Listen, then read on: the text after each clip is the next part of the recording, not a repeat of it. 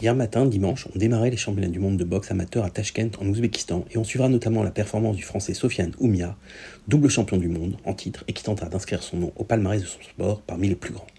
Si Oumia l'emporte dans sa catégorie des moins de 63 kg, cela sera un véritable exploit dont la boxe française pourra légitimement s'enorgueillir. Elle en a bien besoin. Ces dernières années, la fédération connaît une stagnation de ses licenciés et constate le développement du MMA et d'autres sports de combat.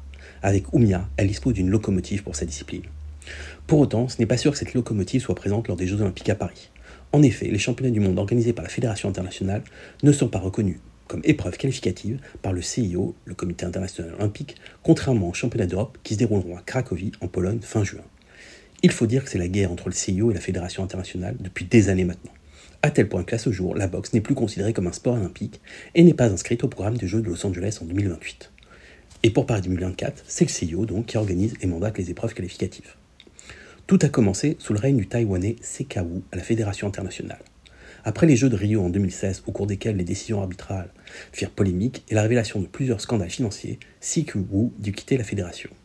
Il fut remplacé par un certain Ouzbek, Gafour Rakimov, dont le mandat fut également écourté en raison de liens avérés avec le crime organisé. Des élections eurent lieu et c'est un proche de Poutine, largement sponsorisé par Gazprom, qui l'emporta, Oumar Kremlev. Depuis, les choses ont empiré dans les relations avec les CEO. Il faut dire que Kremlin ne fait pas semblant dans ce mépris des valeurs olympiques, allant même jusqu'à interdire dans un premier temps aux Ukrainiens de participer aux compétitions internationales lorsque son pays attaquait le leur, organisant des élections tellement douteuses que le tribunal d'arbitrage du sport lui a ordonné de les refaire, ce qu'il a refusé par une manœuvre de congrès. Aujourd'hui, la situation semble bien bokeh pour l'avenir de la boxe comme sport olympique.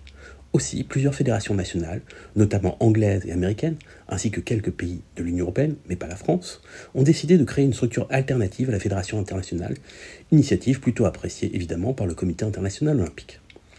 Toujours est-il que, loin de tout ça débat-là, on suivra, on suivra pardon, cette semaine les performances de Soufiane Omar, mais aussi cet été à Cracovie, en espérant qu'il soit présent à Paris 2024.